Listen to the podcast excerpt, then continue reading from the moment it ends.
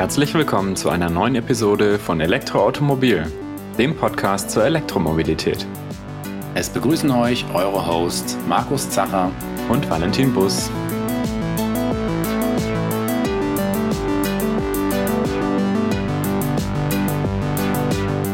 Diese Episode wird euch präsentiert von Mannekes.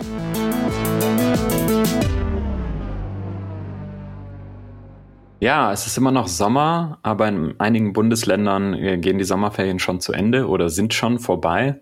Und da dachten wir uns, wir kommen auch mal wieder unserem selbst auferlegten Bildungsauftrag nach und machen mal wieder eine Erklärfolge zur Technik, wo wir ein bisschen diesmal heute erläutern, was es eigentlich mit den Grundlagen der Elektrotechnik auf sich hat, mit Strom, mit Spannung und so weiter. Ähm, wir versuchen das wirklich erstmal bei Adam und Eva anzufangen, sozusagen bei den Basics, aber das so anschaulich zu erklären, dass man dann auch ähm, nach und nach in die ein bisschen komplizierteren Bereiche kommen kann und hoffentlich ist da auch für diejenigen was dabei, die sich prinzipiell schon mal auskennen. Ja, dann äh, fangen wir einfach mal mit ein paar einfachen Begriffen an. Also du hast ja schon genannt, Strom und Spannung, die zwei Begriffe, die äh, lohnt es sich mal zu verstehen oder auch auseinanderhalten zu können. Was ist eigentlich das eine, was ist das andere? Wir versuchen mal die Strom und Spannung anhand eines Beispiels ähm, ja, zu veranschaulichen, indem wir das mal mit einem Wassergefäß, ähm, einem Wasserfass vergleichen. Oder auch ein Bierfass, wahlweise. Wahlweise, genau. Und ähm, nachher ist Spannung so etwas wie eine elektrische ja, Potentialdifferenz, sprich ein, ein Unterschied vom Niveau. Um sich das ein bisschen bildlicher vorzustellen, ähm, könnten wir uns hier das Fass jetzt vorstellen.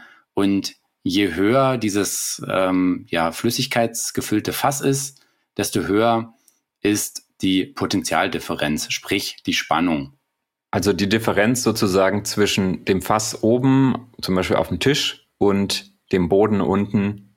Man würde jetzt zum Beispiel bei der Batterie sagen, oben ist der Pluspol und unten ist der Minuspol. Und zwischen Plus und Minus gibt es dann eben die Potentialdifferenz oder hier jetzt mit dem Fass den Höhenunterschied. Und tatsächlich spricht man ja bei Minus auch oft von Erde oder Masse. Man könnte sagen, das ist die Höhe Null und am Pluspol bin ich dann zum Beispiel bei so einem klassischen Bleiakku, bei einem Verbrenner bin ich dann 12 Volt höher und bei einer Hochvoltbatterie vom Elektroauto bin ich dann aber durchaus auch 400 Volt oder 800 Volt über Null.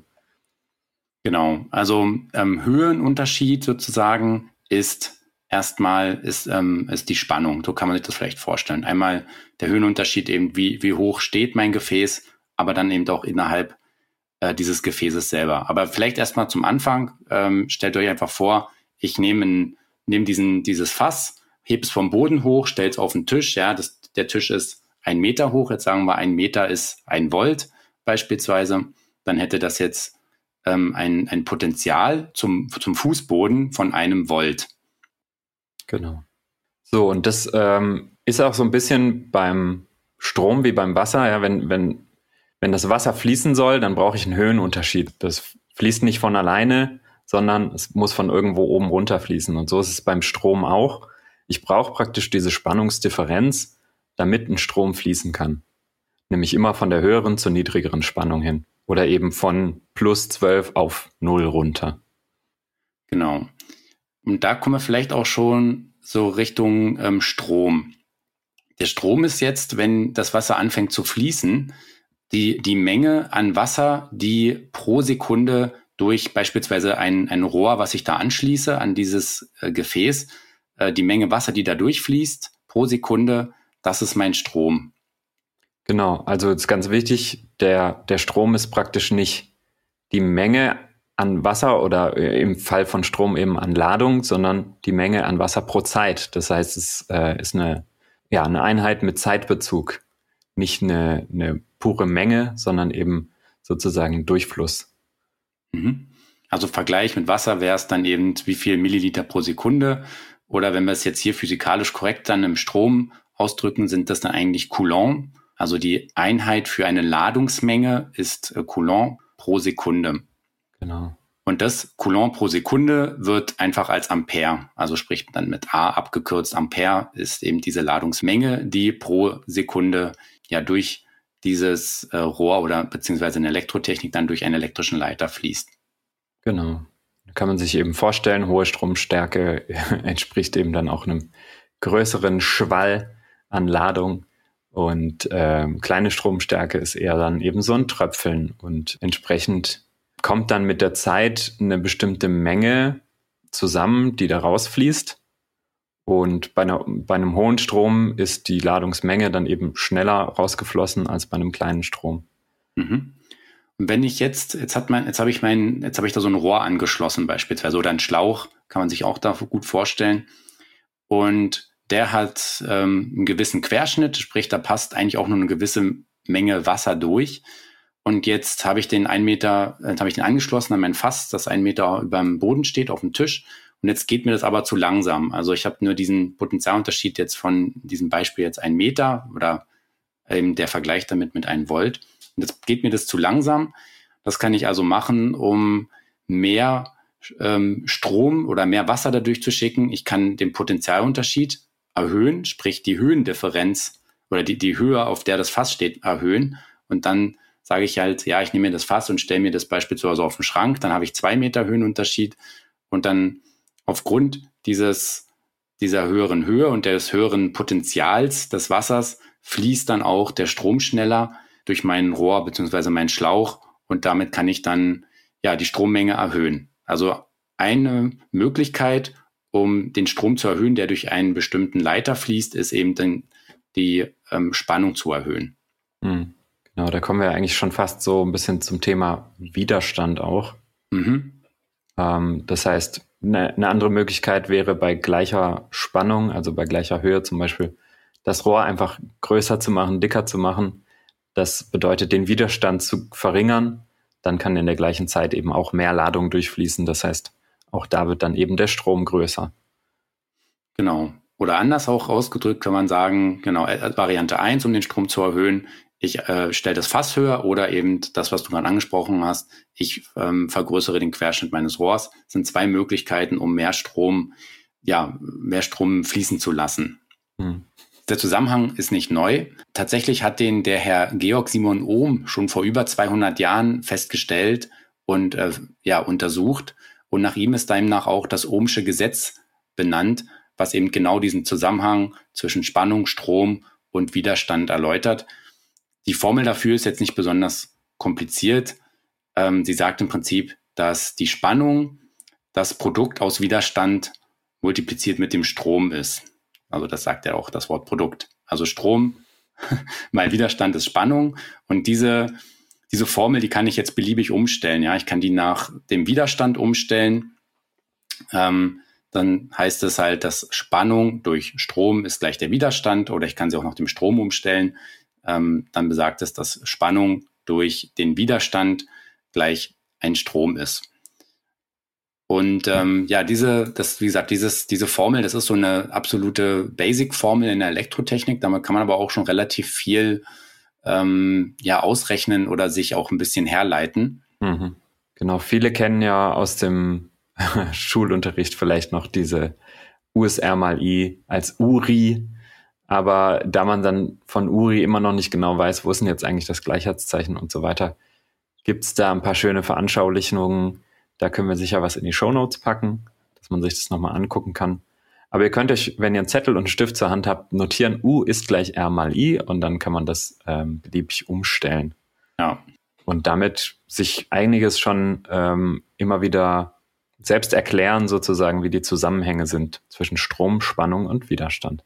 Genau. Jetzt weiß ich gar nicht, ob wir schon erwähnt hatten, dass U für die Spannung steht, R für den Widerstand und I eben für den Strom. Richtig guter Hinweis. Genau. Und Dazu dann eben noch die Einheiten. U, die Spannung wird in Volt angegeben. R, der Widerstand in Ohm. Also die Einheit für den Widerstand ist auch nach diesem Herrn Ohm benannt worden. Mhm. Und eben I für den Strom wird in Ampere angegeben. Genau. Jetzt gehen wir nochmal einen Schritt zurück vielleicht. Strom in Ampere hatten wir vorhin gesagt, ist sozusagen Ladung pro Zeit. Ähm, aber die Ladungsmenge selbst ist auch interessant ähm, als, als Größe oder als Einheit. Wenn wir jetzt zum Beispiel ähm, uns erinnern an den BMW i3, der hatte ja am Anfang eine Batteriegröße, die angegeben war mit 60 Ampere-Stunden. Und später kamen dann größere Varianten bis, bis 120 Ampere-Stunden. Und das ist sozusagen die Ladungsmenge, die in diesem Akku insgesamt enthalten ist. Die Ladungsmenge, die ins, also die pro, die in einer Zelle enthalten ist, das ist tatsächlich noch ein bisschen verwirrender, genau. Also bei dem i3 war es so, dass das die Ladungsmenge ist, die in einer Zelle des Akkus angegeben ist, wodurch diese Rückrechnung auf die Batteriegröße eigentlich noch viel komplizierter wird, aber das werden wir jetzt hier im Detail nicht durchxen. Aber trotzdem ist es eine Angabe erstmal für die Menge, die in einem ähm, Speicher gespeichert ist, in einem äh, Energiespeicher, in dem Fall jetzt eben in einer Batterie. Genau, das ist die Ladungsmenge, also sozusagen Ampere-Stunden werden gerade Ampere ist Ladung pro Zeit. Das ist jetzt sozusagen Ladung pro Zeit mal Zeit. Und damit landet man wieder bei Ladung. Und ähm, genau, also diese Ampere-Stunden sind Ladung. Man könnte auch Coulomb sagen, aber wenn wir jetzt weiterrechnen, wird es mit Ampere-Stunden ähm, anschaulicher. Denn das sagt jetzt noch nicht so wirklich da, was darüber aus, wie weit kann ich jetzt mit diesem Akku fahren. Denn darüber entscheidet nicht die Ladungsmenge, sondern die Energiemenge. Und Ladungsmenge ist, wenn wir jetzt wieder zum Wasserbeispiel gehen, sozusagen, wie viel Liter Wasser passen in meinen Eimer oder in mein Fass. Und die Energiemenge ist dann diese Ladungsmenge mal der Höhe, wie hoch habe ich mein Fass denn hochgehoben. Also Ladungsmenge mal Spannung. Und darüber komme ich dann über Amperestunden mal der Spannung, Volt, auf die Einheit Kilowattstunde oder auch Wattstunde. Ja. Also ein Volt mal ein Ampere ist ein Watt. Und wenn ich jetzt ein Volt mal eine Amperestunde habe, dann habe ich eine Wattstunde. Und dieser Energieinhalt, das ist dann wirklich das, was mir sagt, ja, wie weit komme ich denn, wie weit kann ich denn fahren, beziehungsweise wie viel Energie kann ich aus meinem Akku insgesamt rausziehen, wenn er voll geladen ist. Genau. Also vielleicht nochmal kurz das zusammengefasst. Wir nehmen wieder unser unseren äh, mit Fass gefülltes, nee, mit, mit Wasser gefülltes Fass das Volumen des Fasses ist unsere Ladungsmenge, ja, in Amperestunden, wenn wir hier beim Elektroauto so bleiben, das ist da die typische Einheit, würde man dafür nehmen, für einen Akku. Und jetzt hebe ich den eben auf den Tisch hoch, habe damit eine Höhendifferenz. Diese Höhendifferenz ist die Spannung. Und wenn ich diesen Wert der Spannung mit dem Inhalt des Fasses multipliziere oder eben diese Höhendifferenz mit dem Inhalt des Fasses, dann komme ich eben auf meine Energiemenge. Das ist das, was mir potenziell dann auch zur Verfügung steht um eben ja, das Fahrzeug anzutreiben. Genau. Da kommt das andere große ähm, und auch eigentlich ziemlich simple Gesetz der Elektrotechnik, ähm, auch eine ganz einfache Formel. Leistung ist Spannung mal Strom. Auch P ist gleich U mal I. Und genau, das ist dann auch tatsächlich, wenn ich eine Stunde lang ein Watt Leistung benötige, dann brauche ich dafür die Energiemenge von einer Kilo, äh, einer Wattstunde, genau. Also eine Kilowattstunde ist sozusagen 1000 Watt eine Stunde lang abgerufen. Mhm. Genau, also das Kilo heißt ja nichts anderes als 1000. Ähm, und hier bei den Größen, bei, dem, bei denen wir normalerweise beim E-Auto mit zu tun haben, da sind wir halt bei Energiegrößen von Kilowattstunden. Wenn wir jetzt an den Handy-Akku denken, der speichert eher irgendwas im Wattstundenbereich oder ein Akku für eine für einen Akkuschrauber oder so. Ja, das sind eher so Wattstunden. Beim E-Auto sind wir deutlich im Kilowattstundenbereich. Genau. Also alles so mal 1000. Bei den äh, Modellbauakkus für, für so kleine Mini-Elektroautos sozusagen, da hat man ja oft die Angabe Milliampere-Stunden sogar gehabt. Und da hatte man irgendwie so, was weiß ich, ähm, 5000 Milliampere-Stunden vielleicht, also 5 Ampere-Stunden. Und das mal äh, lass es 7,2 Volt war, glaube ich, eine Größe zum Beispiel. Also 5 Amperestunden mal 7 Volt, grob über den Daumen gepeilt, sind dann 35 Wattstunden. Da sieht man die Größenordnung im Vergleich zu äh, 35 Kilowattstunden zum Beispiel, was ja jetzt kein großer Akku für ein Elektroauto ist, aber das ist tausendmal so viel. Mhm. Praktisch tausend so eher kleine Modellbauakkus. Mhm. Werbung. Wer ökologisch nachhaltig mobil sein möchte, wünscht sich häufig auch, sein Elektrofahrzeug durch selbst erzeugte Sonnenenergie zu Hause aufzuladen. Durch die intelligente Steuerung moderner Solaranlagen wird es mit der Mennekes Wallbox Amtron Charge Control möglich, Energie kostengünstig zur Verfügung zu stellen oder den Eigenverbrauch selbst erzeugter Energie zu maximieren. Amtron Charge Control bietet genau die Ladelösung, die in Kombination mit eurer Solaranlage zu eurer individuellen Lebenssituation passt.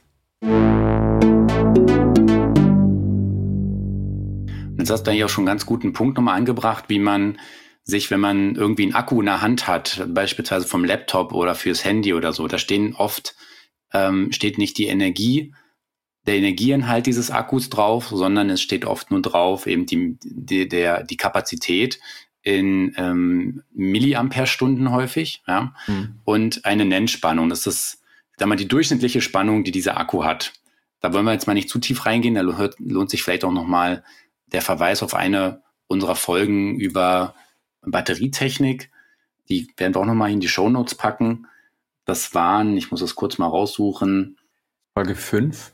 Folge 5, ja, genau. Da haben wir über Batterietechnik gesprochen. Ich glaube, da haben wir das auch nochmal ein bisschen erläutert.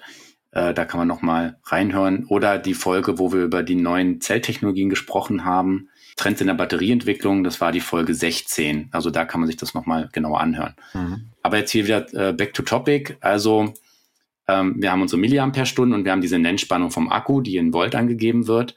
Und wenn ich jetzt den Energieinhalt dieses des Laptop-Akkus oder meines, ja, keine Ahnung, meiner, meiner Zelle rausfinden will, dann muss ich einfach nur diese eine Angabe mit der anderen multiplizieren. Sprich, die Milliampere-Stunden mal der Spannung, also der Nennspannung. Dann habe ich meinen Energieinhalt. Warum äh, wird es nicht in Wattstunden angegeben? Ist eine gute Frage. Wäre eigentlich leichter, um verschiedene Akkugrößen zu vergleichen. Daher, dass das Spannungsniveau bei den meisten Akkus ja relativ ähnlich ist hat man sich das wahrscheinlich ja erleichtert oder einfach, weil auch die Milliampere-Stunden klingt halt auch, klingt einfach nach viel. Also 5000 Milliampere-Stunden klingt halt viel. Dass das dann 5 Ampere-Stunden sind, das ist nicht mehr so viel. Deswegen glaube ich, wird häufig auch bei Powerbanks immer Milliampere-Stunden angegeben. Aber eigentlich, wenn man die Akkus auch von einer, von einer, von einem Akkuschrauber so vergleichen will, muss man sich immer die Ampere-Stunden anschauen und dann eben auch die Nennspannung des Akkus. Weil meistens ist es auch so, dass ja die die äh, Power Tools mit ähm, mehr Power haben auch meistens einen Akku, der mehr Spannung hat. Also mhm. da wird auch so ein bisschen, es wird auch so ein Verwirrspiel betrieben.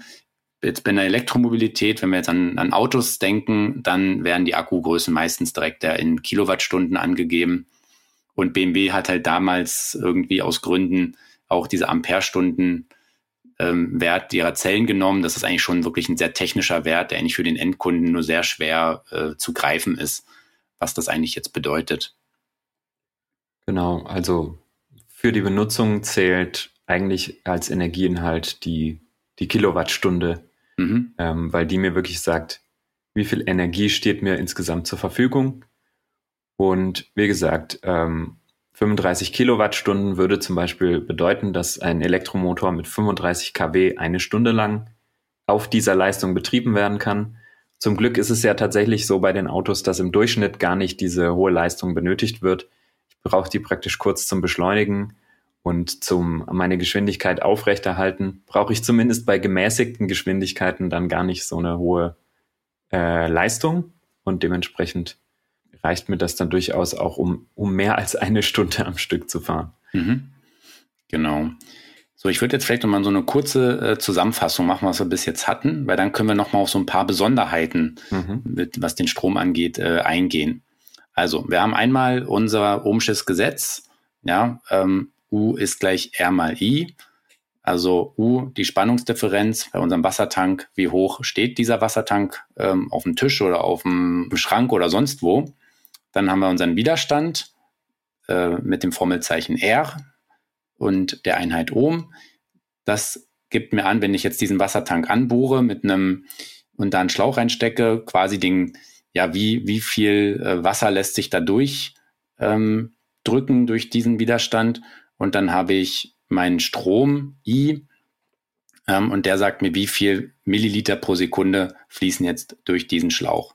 So, das kann man jetzt mal im Hinterkopf behalten, diese Wassertank, ähm, diese Wassertank-Analogie, Die hilft uns jetzt in den nächsten Schritten allerdings nur noch so bedingt weiter. Hm. So, dann hatten wir jetzt noch mal über die Leistung gesprochen. Also Spannung mal Strom ist äh, die Leistung, die rechnet sich daraus. Und die zwei Formeln, wie gesagt, kann man so ein bisschen mal im Hinterkopf behalten. Ähm, und dann haben wir noch die Ladungsmenge definiert, also wie viel passt in meinen Tank rein und das nochmal mit der Energiemenge bzw. dem Energieinhalt erläutert, indem ich eben diese Ladungsmenge mit der Spannung multipliziere oder vergleiche jetzt mit dem Wassertank, Wassertank mal Höhendifferenz. So. Das war jetzt so grundsätzlich nochmal die Punkte, die wir jetzt bislang hatten. Mhm. Ähm, ja, ein Punkt, wo wir jetzt mit, unser Wasser, mit unserem Wasservergleich nicht mehr so richtig weiterkommen, ist nochmal das Thema Widerstand. Was passiert jetzt, wenn ich einen Strom durch einen Widerstand, durch, also durch einen elektrischen Leiter leite? Also selbst wenn ich jetzt ein, also jeder elektrische Leiter, egal wie gut er ist, ähm, hat irgendeinen kleinen Widerstand. Wir lassen jetzt mal Supraleitung außen vor, das ist ein anderes Thema. Genau, das ist halt irgendwo dann aber auch mit aktuell wenig Praxis äh, nutzen genau. ja, in der Masse. Ähm, also jeder elektrische Leiter hat einen Widerstand. Es gibt verschiedene Materialien, die man da einsetzen kann. Standardmäßig wird Kupfer verwendet. Häufig findet man auch Aluminium. Aber das sind eigentlich so die zwei Hauptmaterialien. Weil der Widerstand da sehr gering ist, also genau. weil die genau. sehr gut elektrisch leitfähig sind. Genau, also da kann quasi das Wasser sehr einfach durchgleiten, so, sozusagen. Und ja, trotzdem, äh, wenn ich jetzt einen gewissen Strom durchschicke, dann bewegen sich, also eigentlich, was heißt ein Strom? Das heißt, Elektronen flie äh, fließen von einem Pol zum anderen. Jetzt kommt nochmal eine Besonderheit, die nur auch, kann man kurz mal sich anhören, aber fürs Weitere ist sie nicht weiter relevant. Tatsächlich fließen rein physikalisch betrachtet die Elektronen vom ähm, Minuspol zum Pluspol. Das ist hm. die physikalische Stromrichtung. Ja, also wenn, wenn man mit einem Physiker spricht, dann wird der wahrscheinlich sagen, die Elektronen fließen von Minus nach Plus. In der Elektrotechnik und der Technik allgemein sagt man aber immer, der Strom fließt von Plus nach Minus. Und das ist auch das, was wir weiter verwenden werden. Genau, also man kann da beliebig tief einsteigen, dann kommt man auch irgendwo an den Punkt, wo man sagt, ja, die Elektronen, die fließen ja wirklich gar nicht den ganzen Weg, genau. sondern die stoßen sich nur gegenseitig an, mhm. von einem Loch ins nächste und so weiter. Also wir wollen jetzt mal keine Physikvorlesung hier draus machen. Ähm, vereinfacht kann man davon ausgehen, der Strom fließt von, von Plus nach Minus und damit äh, kann man sich die meisten Phänomene erklären, die alltagsrelevant sind. Genau. Also das ist auch, äh, was sag ich mal, der, der durchschnittliche äh, Ingenieur wahrscheinlich nutzen würde, ähm, weil das halt auch irgendwo mal einen Praxisbezug ja haben soll. In der Wissenschaft wäre es vielleicht nicht genau genug, aber da sind wir jetzt ja nicht. So, also jetzt, jetzt fließen diese Elektronen ähm, durch meinen Leiter durch und erzeugen dabei Wärme. Und je höher der Widerstand dieses Leiters ist, also sprich zum Beispiel je schlechter das Material ist, was das, was äh, diese Elektronen leiten soll, oder auch je, je dünner mein Leiter ist ähm, oder auch je länger. Das sind alles Einflussfaktoren auf den Widerstand eines elektrischen Leiters. Desto mhm. höher ist der Widerstand, desto mehr Wärme entsteht, wenn ich da eine bestimmte Strommenge durchfließen lasse. Man kann sich vorstellen, die Elektronen stoßen praktisch auf dem Weg überall an und Wärme ist ja mehr oder weniger Bewegung von Teilchen. Und dadurch, dass die Elektronen, wenn viele Elektronen fließen und gegen viele Hindernisse stoßen, entsteht viel Wärme, man, mhm. könnte man sagen. Genau. Ich, vielleicht kann man es doch nochmal auch ein bisschen mit dem Wasser, äh, mit dem Wasserschlauch vergleichen. Man könnte vielleicht sagen, dass das Material, was ich nutze, ist so die Oberfläche äh, des Wasserschlauchs, also die Innenoberfläche. Mhm. Ja, je rauer die ist, desto schlechter leitet sich da das Wasser durch. Ähm, je länger mein Schlauch ist, desto höher ist mein Widerstand und dann auch ähm, je, je dünner ich ihn mache, desto höher ist dann auch der Widerstand. Andersrum mache ich ihn besonders dick, möglichst kurz und eine möglichst glatte Oberfläche, habe ich einen niedrigen Widerstand. Mhm. Jetzt habe ich einen bestimmten, einen bestimmten Wasserschlauch, Schrägstrich ähm, Leiter und will dann bestimmte Strommenge durchschicken. Oder will auch vielleicht sogar ein bisschen mehr Strom durchschicken, damit ich, ja, damit ich mehr Leistung zur Verfügung habe. Wir erinnern uns, Leistung ist gleich äh, Spannung mal Strom. Und wenn ich die Leistung erhöhen will, ist eine Möglichkeit, den Strom zu erhöhen. Jetzt schicke ich da mehr Strom durch, dann habe ich aber auch, weil der, der, der Widerstand äh, meines, meines Schlauchs, Schrägstrich Leiters, ist ja, ist ja vorgegeben, ja, dann erhöht sich damit auch die Abwärme, die dabei entsteht. Und die ist gar nicht so ohne. Das ist jetzt eben natürlich ein Punkt, wenn ich jetzt an Wasser denke, dann entsteht jetzt keine Wärme, aber wenn ich eben physikalisch jetzt bei einem elektrischen Leiter bin, dann entsteht da Wärme und da kann sehr viel Wärme entstehen, sodass der Leiter so heiß wird, dass ich ihn gar nicht mehr anfassen kann. Genau. Bei Wasser entsteht wahrscheinlich auch Wärme, aber in einer ganz ja. anderen Größenordnung. Genau. Das, das merkt Wasser, man dann nicht. Das kühlt sich halt dann selber, ja. Das ist beim elektrischen Leiter leider nicht ganz so. Und dann ist es tatsächlich so, wenn ich jetzt den Strom verdopple, um ein bisschen mehr Leistung zu bekommen, dann verdoppelt sich nicht die, die Wärme, die der, dieser Leiter äh, abgibt, sondern sie vervierfacht sich. Also hier haben wir einen so, äh, quadratischen Zusammenhang, kann man sich auch mal merken. Doppelter Strom heißt vierfache Abwärme oder auch Vierfacher Strom heißt 16-fache Abwärme und so weiter. Mhm. Ähm, wer sich das ja nochmal ein bisschen herleiten will, der kann ja mal die Formeln, die wir schon erwähnt hatten, also die, das Ohmsche Gesetz, U ist gleich M mal I und die Formel für die Leistung, P ist gleich U mal I, ja, ineinander einsetzen und dann wird man sehen, dass da rauskommt, dass eben, wenn ich den Strom äh, verdopple, dass sich dann die Verlustleistung in meinem Leiter eben vervierfacht.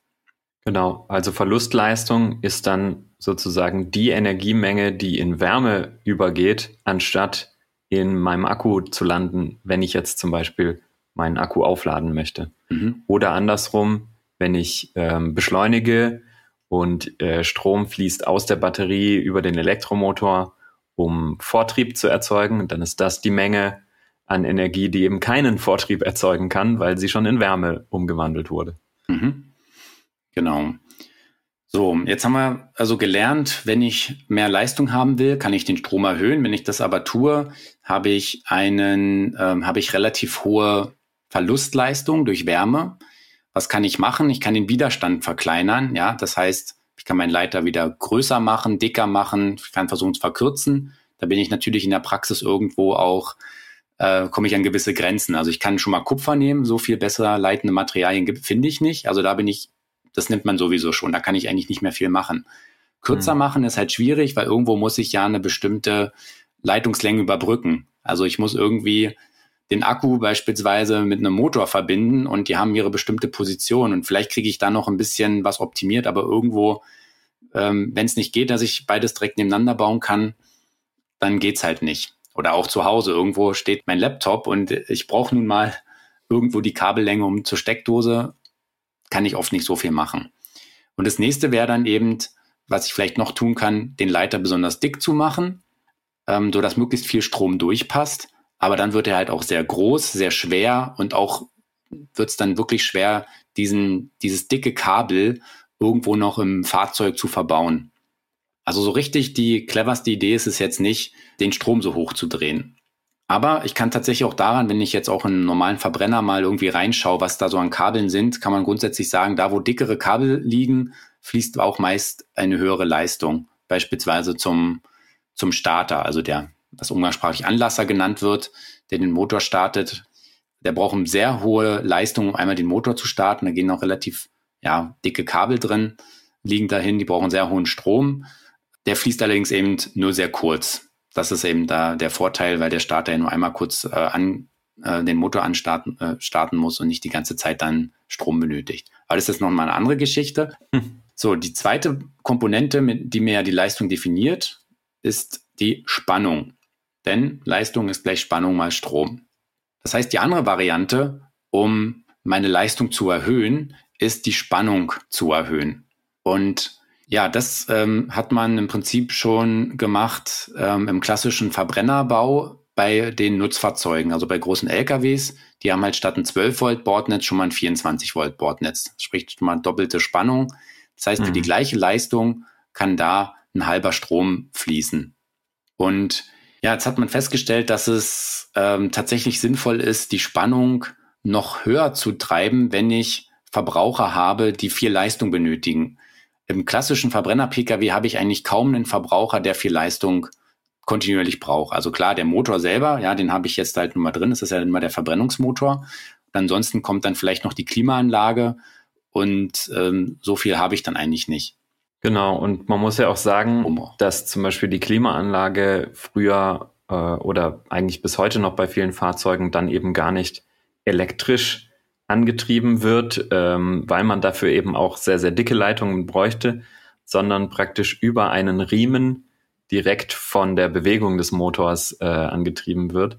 Wenn ich jetzt aber ein Elektrofahrzeug habe, bei dem ich eben nicht nur 12 Volt, sondern auch 400, 400 Volt zum Beispiel als Bordnetzspannung schon habe, dann habe ich tatsächlich die Möglichkeit, so einen Großverbraucher, der sonst eigentlich viel zu viel Leistung brauchen würde, ähm, um den mit 12 Volt jetzt und irgendwie 100 Ampere zu versorgen, ähm, dann kann ich den mit 400 Volt dann doch mit äh, eben 3 Ampere, mit einem relativ geringen Strom ähm, versorgen und dann kann ich so Dinge machen, wie zum Beispiel eben den Kältemittelverdichter der Klimaanlage elektrisch anzutreiben. Was natürlich, wie auch beim Vergleich Elektroauto zu Verbrenner, ähm, einfach effizienter ist, aber eben mit einem 12 Volt Bordnetz einfach technisch nicht sinnvoll umsetzbar war. Mhm. Das ist auch der Grund, warum gerade bei Hybridfahrzeugen solche Verbraucher auch sofort ans elektrische Netz angeschlossen wurden. Also bei allen Hybridfahrzeugen, die es so gibt, ist zum Beispiel der Kältemittelverdichter äh, von einer Klimaanlage, der ist dann normalerweise elektrisch und wird dann aus der Hochvoltbatterie äh, versorgt. Und beim E-Auto, wo ich dann rein E-Auto, wo ich eh keine andere Energiequelle habe, kommt natürlich, ja, schließe ich jeden größeren Verbraucher an dieses Hochvolt-Bordnetz ran. Ja, jetzt könnte man natürlich sagen, cool, dann schraube ich jetzt einfach die Spannung hoch, dann kann ich da eigentlich beliebig viel Leistung machen, dann kann ich ja irgendwie auf 20.000 oder 200.000 Volt oder so gehen, dann habe ich noch ganz, ganz kleine Ströme, brauche eigentlich auch nur noch ganz kleine Leiter, ist ja alles tipptopp. Tatsächlich macht man das auch so, beispielsweise bei unserem ähm, Spann, also bei unseren äh, Stromübertragungsnetzen, also diese Hochspannungsleitungen, die hier überall in der Landschaft rumstehen, da macht man das genau so. Man setzt die Spannung extrem hoch, ähm, über 100.000 Volt ist da, glaube ich, recht normal. Ich glaub, es gibt verschiedene Spannungsebenen, 100, 120.000 mhm. Volt, sowas. Ich glaube, teilweise auch über 200.000 Volt. Also da geht man enorm hoch, damit ich eine große Leistung übertragen kann mit einem relativ kleinen Strom. Deswegen sind diese Kabel, obwohl sie so eine hohe Leistung übertragen, auch relativ dünn. Das sind ja keine, ja, die sind, glaube ich, nicht mal mehr armdick. Ähm, also es sind relativ dünne Kabel, wenn man überlegt, was da wirklich an Leistung durchgeht. Da sind wir ja auch schnell irgendwo im Megawatt-Bereich. Hm. Das Problem ist nur, deswegen heißen auch Hochspannungs, ähm, ja, Hochspannungstrassen und die sind nicht umsonst auch so weit weg vom Boden und so weit auseinandergehangen. Ähm, Spannung ist auch immer eine gewisse Gefahr. Also je höher die Spannung eines, ähm, ja, einer, einer Spannungsquelle ist, desto gefährlicher ist es auch. Weil so ein Hochspannungskabel, ja, wenn das in Kontakt mit, mit einem Menschen kommt, also da ist sofort vorbei. Und da reicht auch schon, brauche ich nicht die 200.000 Volt, da reicht auch schon so ein Mittelspannungsnetz, was wir dann hier beispielsweise in unseren Wohngebieten oder so haben oder mhm. in, in Gewerbegebieten, ähm, die, jetzt muss ich lügen, aber ich glaube so um die 20.000 Volt haben. Das reicht auch schon aus, um sofort tödlich zu sein, wenn ich da in Kontakt komme. Sprich, ja. die Aufgabe war es jetzt, ähm, für die Automobilindustrie irgendwo ein Spannungslevel zu finden, was möglichst hoch ist, damit ich mit kleinen Strömen arbeiten kann, aber gleichzeitig nicht so gefährlich, dass ich da riesige ähm, Sicherheitsvorschriften ja, beachten muss, dass ich damit gar nicht mehr ein Auto bauen kann. Genau. Man kriegt ja auch andere Probleme, zum Beispiel mit elektromagnetischer Verträglichkeit und solchen Themen. Das wird auch nicht einfacher, wenn die Spannung höher wird. Und dennoch gibt es ja unterschiedliche Spannungsniveaus auch bei unterschiedlichen Fahrzeugen. Also auch wenn es Autos gibt, die ein 800 Volt Bordnetzniveau, Spannungsniveau haben, gibt es immer noch viele Fahrzeuge, die auch einfach alles auf 400 Volt ausgelegt haben, weil das an vielen Bauteilen dann auch einfacher umzusetzen ist, günstiger umzusetzen ist. Mhm. Das heißt, es ist auch immer so eine Abwägung, wie viel nutzt mir jetzt diese höhere Spannung Natürlich, ähm, wenn ich einen, einen Hochleistungssportwagen habe, wo ich viele, also hohe Leistungen über einen längeren Zeitraum abrufen will, dann nutzt es mir sehr viel, diese 800 Volt. Wenn ich jetzt, ich sag mal, so ein kleines Stadtfahrzeug habe, ähm, was vielleicht sowieso auch von der Motorleistung irgendwie unter 100 kW liegt, dann ähm, ist der Mehraufwand für ein 800 Volt Netz vielleicht gar nicht notwendig. Mhm. Genau. Ein Treiber ist da natürlich auch noch die Ladeleistung, aber auch da gilt meistens, das Stadtfahrzeug hat einen kleinen Akku, braucht jetzt nicht die riesige äh, Ladeleistung, um den Akku voll zu kriegen. Das sieht bei einem Sportwagen, der vielleicht auch einen großen Akku hat, damit er viel Energie ähm, dabei hat, dann wieder anders aus. Deswegen ist da so ein bisschen, muss man ein Niveau finden. Nachher, was heißt, wenn ich die Spannung jetzt ähm, beispielsweise, wir haben jetzt 400 Volt statt 12 Volt wie im Verbrenner, dann ist natürlich die 400 Volt trotzdem gefährlicher als die 12 Volt. Also wenn ich an 400 Volt fasse, dann kann das tödlich enden. Bei 12 Volt passiert normalerweise nichts, wenn ich da mit dem Finger ranfasse. Deswegen sind auch, ist auch die, die Bleibatterie vorne jetzt nicht so wahnsinnig gut auch irgendwie isoliert. Da kann man relativ leicht dran anfassen. Ähm, und Isolation ist schon das Stichwort. Damit dann wirklich nichts passiert, müssen eben alle Komponenten, die mit 400 Volt oder mehr arbeiten, ähm, sehr gut isoliert sein. Also wir haben eine dicke Gummischicht äh, um die Kabel rum und die sind alle so gebaut, dass man da halt nicht einfach so anfassen kann, um einfach sicherzustellen, ja, dass es eben nicht zu Unfällen, irgendwie zu tödlichen Berührungen da kommt. Mhm. Und im Automobilbereich hat sich jetzt eben so zwei Spannungslevel, hast du gerade schon genannt, Valentin, äh, äh, etabliert. Irgendwas um die 400 Volt, also das ist mal ein gewisser Bereich, plus minus 50, 60 Volt irgendwo. Und dann eben irgendwas bis zu 800 Volt mit Abstufungen auch dazwischen. Das sind so die, die Spannungslevel, die jetzt gerade ähm, recht verbreitet sind. Genau, wenn ich natürlich 800 Volt statt 400 Volt habe, dann muss ich eben da auch noch mal ein bisschen mehr Aufwand rein äh, betreiben, um alles ordentlich zu isolieren und abzusichern. Mhm. Wollen wir vielleicht noch mal aufs Thema Laden kommen, denn da ähm, spielen jetzt die bisher erläuterten Zusammenhänge auch noch mal eine große Rolle.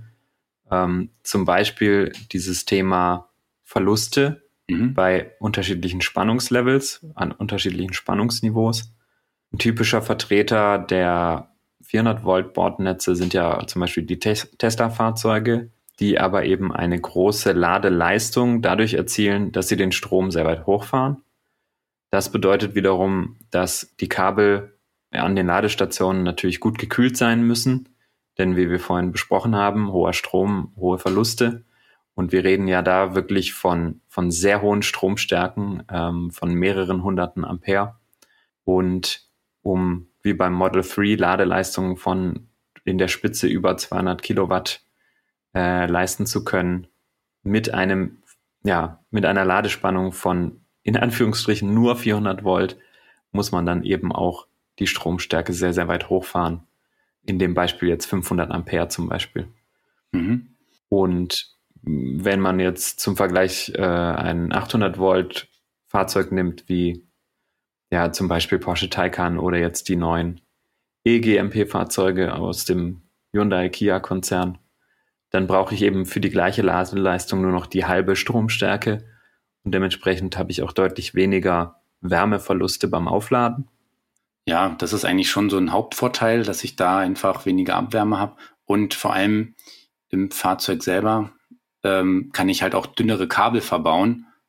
Also der Zusammenhang ist ja quadratisch. Halber Strom heißt, das kannst du vielleicht auch mal lernen, halber Strom heißt ja auch, ich habe noch ein Viertel der Verluste. Das heißt, ich kann meine Kabel auch viel kleiner im Fahrzeug verlegen und kann dadurch auch ähm, die Kabel dünner, leichter machen und auch viel flexibler verlegen. Das ist auch nochmal ein großer Vorteil. Aber tatsächlich einer der Hauptvorteile ist wirklich das Laden. Ja. Hm. Genau, und der andere Effekt beim Laden, den kann man jetzt nur noch schwer mit so einer Wasseranalogie vergleichen. Aber oft ist es ja so, und da gibt es eben tatsächlich einen Zusammenhang, dass Fahrzeuge mit größerem Akku auch schneller laden können als Fahrzeuge mit einem kleinen Akku. Und das liegt aber eher an ja, chemischen Vorgängen in diesem Akku. Da könnte man als Analogie vielleicht eher so einen Kinosaal oder sowas nehmen, das praktisch in einen großen Saal mit großen Eingängen können sehr viele Leute reingehen zur gleichen Zeit. Und wenn die Reihen weit genug auseinander sind, dann können auch über eine längere Zeit viele Leute da reinströmen. Wenn ich jetzt einen kleinen Kinosaal habe, dann wird's relativ schnell eng da und dann sind auch relativ schnell viele Plätze schon belegt. Und mehr und mehr Leute müssen sich praktisch aneinander vorbeidrängen sozusagen. Und dann wird es immer schwieriger, ähm, da einen Platz zu finden. Das ist aber nur eine ganz, ganz grobe Analogie. Also ähm, wenn man da mehr ins Detail geht bei der Chemie, gibt es da sehr viel komplexere Vorgänge, die eben diese Ladegeschwindigkeit beeinflussen. Es ist aber eben tatsächlich so, je größer der Akku, umso leichter ist es auch eine hohe Ladegeschwindigkeit oder eine hohe Ladeleistung ähm, zu ermöglichen. Genau, also grundsätzlich kann man sagen, ein größerer Akku lässt sich leichter mit einer hohen Ladeleistung aufladen als ein kleiner Akku. Mhm. Und man kann es schon auch ein bisschen mit dem Wassertank vergleichen. Ähm, wenn ich jetzt ein kleines Gefäß habe, also sagen wir mal ein, ja, ein Wasserglas und ich stelle daneben ein großes Fass und ich will beide auffüllen. Ich will aber nicht, dass es überschwappt. Dann ist, da muss ich beim kleinen Wasserglas halt schon, da kann ich halt nur so einen kleinen, so einen Schwaps so reingehen aus der Flasche. Wenn ich beim großen Fass eben, kann ich so einen Feuerwehrschlauch nehmen und da ordentlich Wasser reinpumpen. Also ja. das, das geht einfach leichter, weil es dieses Fass eben auch vertragen kann, ohne dass es überläuft. Beim Wasserglas, bei meinem kleinen, da ist das halt schwierig, da muss ich ein bisschen dosierter das Wasser reingeben. Also insofern lässt sich das auch ein Stück weit so äh, vergleichen. Ja, genau. Ist auch eine schöne Analogie, äh, nur dass das Überschwappen sozusagen dann eben bei der Batterie tatsächlich zu Schäden oder Zerstörung mhm. führen könnte und dass man da eben sehr vorsichtig agieren muss und dass deswegen eben die Ladeleistungen dann auch begrenzt werden.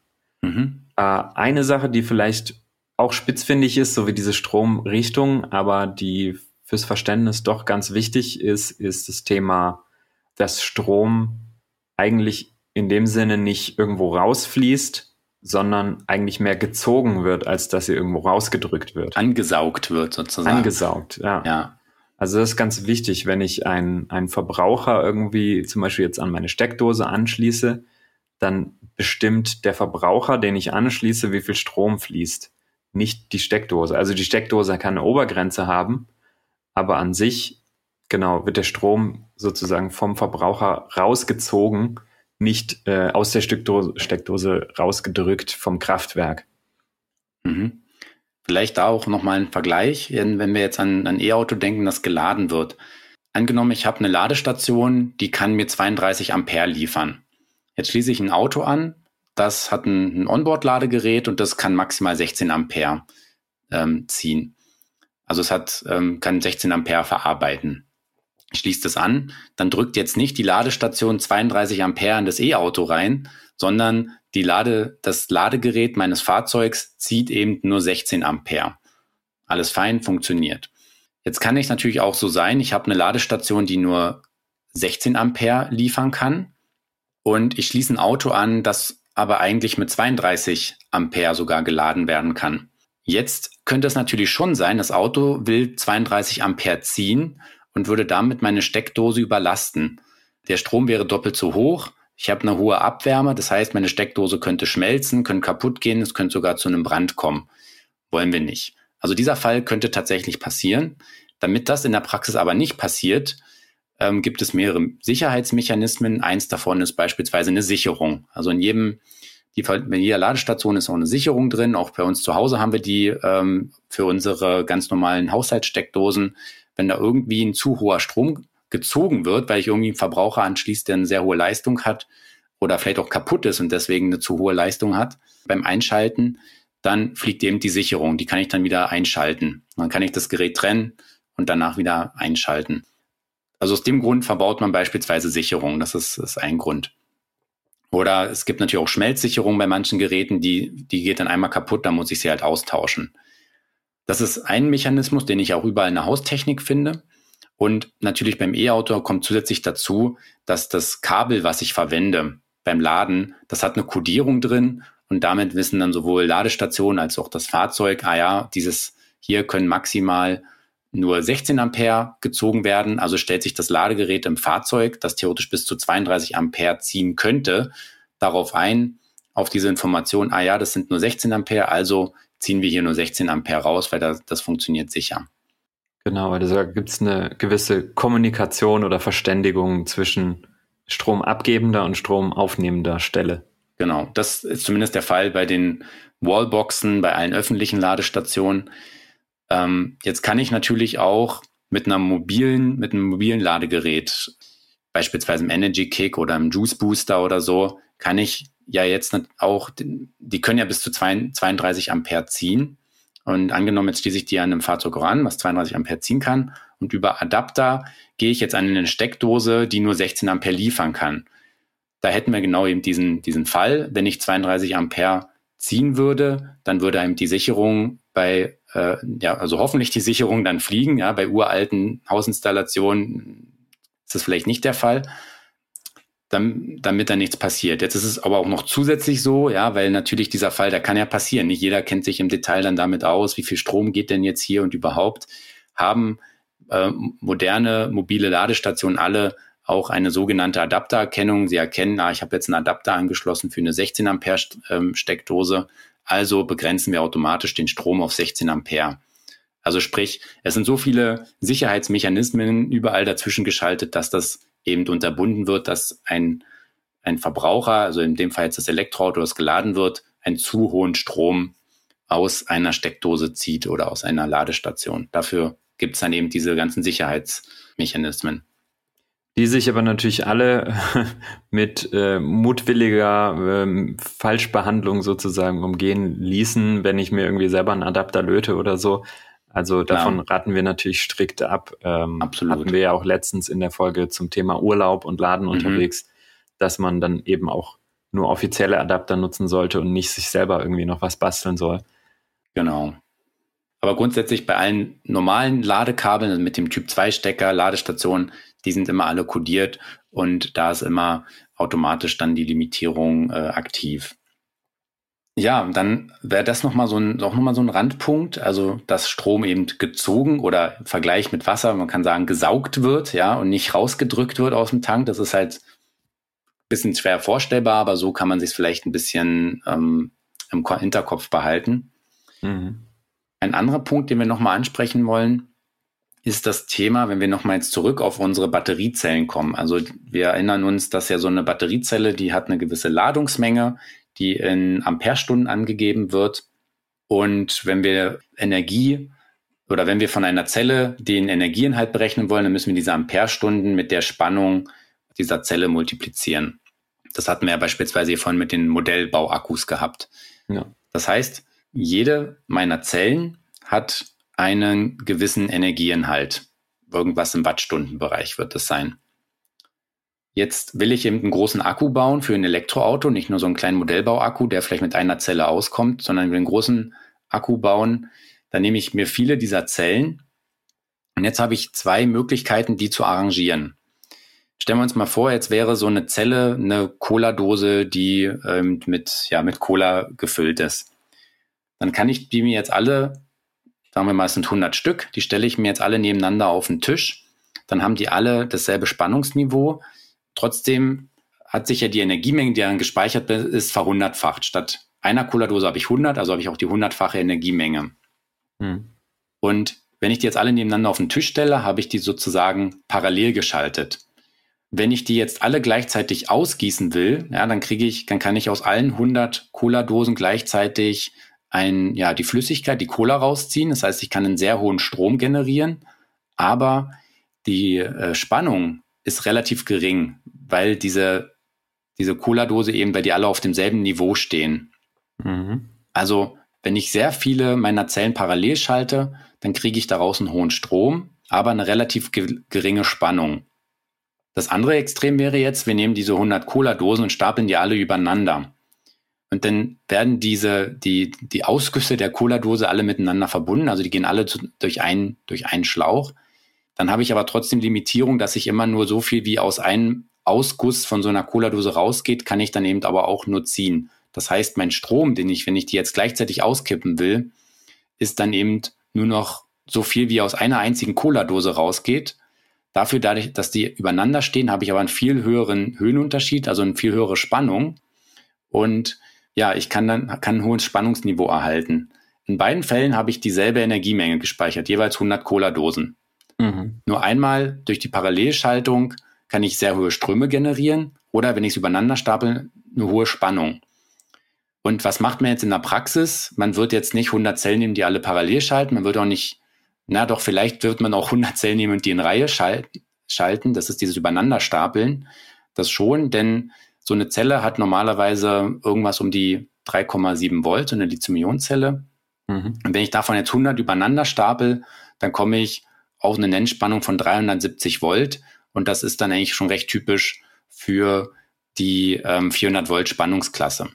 Vielleicht nochmal kurz die, die Analogie. Es wäre praktisch, dass die Cola-Dosen miteinander verbunden sind und nur ein, ein Ausgang, ein Ausguss sozusagen der, der oberste in Anführungsstrichen. Ähm, da kommt dann was raus. Ähm, Wo es die Analogie dann so ein bisschen verlässt, ist, dass ich tatsächlich dadurch, dass sie alle miteinander verbunden sind, sehr lange ausgießen kann, ohne dass mein Spannungsniveau ähm, stark abfällt. Also es ist jetzt nicht so, dass wenn die Hälfte raus ist, habe ich nur noch die Hälfte der Spannung. Mhm, genau. Also sprich viele Cola-Dosen übereinander, ermöglicht mir eine hohe Spannung. Jetzt wird man versuchen, eben irgendwo Richtung 400 Volt zu kommen. Da ist man immer so mit rund 100 Cola-Dosen ganz gut dabei. Das ist auch tatsächlich in der Praxis so. Wir haben ja auch, ich habe am Anfang kurz erwähnt, ähm, dass ja die Nennspannung jetzt nicht ein konstanter Wert ist, sondern ein bisschen variiert. Also auch tatsächlich geht die Maximalspannung einer Zelle ein bisschen höher. Also grundsätzlich kann man sagen, 100 Zellen in Reihe äh, ergeben mir oder 100 Cola-Dosen eine 400 Volt Spannungsebene und wenn ich auf 800 Volt kommen will, dann muss ich eben rund 200 Cola-Dosen übereinander stapeln. Mhm. Und jetzt habe ich irgendwo mit den 100 Cola-Dosen mein Spannungsniveau erreicht, auch die Energiemenge davon, ja. Mein, jetzt sagt mein Chef, ich will aber die Ener ich brauche die Energie von 200 Cola-Dosen. Und wir sollen aber unbedingt bei diesen 400 Volt bleiben, weil es billiger. Dann kann ich eben nochmal 100 Cola-Dosen nehmen und zu jeder Cola-Dose noch ein Geschwister dazustellen. Also damit verdopple ich die Energiemenge, weil ich ja jetzt 200 Cola-Dosen habe, habe aber in Summe immer nur jeweils 100 übereinander gestapelt. Und dann habe ich sozusagen eine hundertfache Reinschaltung und eine zweifache Parallelschaltung. Jetzt praktisch zwei Türme nebeneinander. Genau. Die ich dann gleichzeitig ausgießen kann, so dass ich jetzt die Strommenge von zwei Dosen habe und jeweils die Spannung von 100. Mhm, genau. Da ist nochmal ein bisschen Unterschied in der Praxis, dann, dann meist eben zwei Cola-Dosen zusammen, die nebeneinander stehen, werden zusammen verbunden und äh, immer so Pärchen gebildet. Also es sind mhm. dann nicht zwei einzelne Stränge, sondern ich bilde mal Pärchen und davon, von diesen Pärchen stapel ich dann 100 Stück übereinander. Mhm. Und mit diesem Spiel aus parallel verschalten und rein äh, verschalten kann man sich dann eben äh, abhängig auch von der Größe, die meine Dose hatte. Es gibt ja Cola-Dosen mit 250 Milliliter Inhalt, 330, 500 und so weiter. Äh, mit, das ist dann auch meine Zellgröße. Damit mit diesem Spielchen kann ich mir dann eben ähm, eine Batterie bauen, die dann die Spannung hat, die ich haben will und eben auch die Energiemenge, die ich haben, die ich benötige. Mhm. Und das, das ist nochmal so ein bisschen so ein Spiel in Richtung ja, Batterietechnik. Das ist tatsächlich auch, wenn man jetzt bei uns ins, ins Magazin guckt, und zwar da bei den technischen Angaben, meistens bei unseren Testfahrzeugen, wo die umfangreichen technischen Angaben sind, da gibt es die, den Wert über, die, ähm, über den Batterieaufbau. Und da findet man dann häufig so Angaben, also das ist konkret der Punkt bei den technischen Daten und im Block Batterie, da findet man ähm, die eine Zeile Zellbauart. Da geben wir solche Informationen an, wie die Batterie aufgebaut ist. Ähm, beispielsweise findet man dann sowas wie 3P96S. Was bedeutet das? 3P heißt dreifach parallel, das heißt drei Cola-Dosen nebeneinander, drei, also so ein, so ein Dreierpack. Und davon werden in dieser Batterie 96 seriell, also in Reihe übereinander gestapelt. Also ich habe drei Cola-Dosen in einem Dreierpack und davon staple ich 96 übereinander. Das heißt 3P96S beispielsweise. In Summe heißt es, ich habe 288 Zellen verbaut, also 3 mal 96. Das macht durstig. und damit sind wir jetzt doch schon ganz schön weit gekommen von Strom und Spannung zu Parallel- und Serienschaltung von Batteriezellen. Und damit wollen wir für heute vielleicht auch den Abschluss machen und hoffen, euch hat dieser Einblick gefallen und ihr konntet auch heute wieder was Neues lernen und was mitnehmen aus dieser Podcast-Folge. Genau. Ja, wir freuen uns natürlich, wenn ihr nächstes Mal wieder einschaltet und ja, hinterlasst uns auch gerne eine Bewertung bei Spotify oder bei iTunes beziehungsweise Apple Podcasts oder wo auch immer ihr uns hört. Da freuen wir uns sehr drüber. Und dann, ja, sagen wir bis zum nächsten Mal. Euer Markus. Und euer Valentin.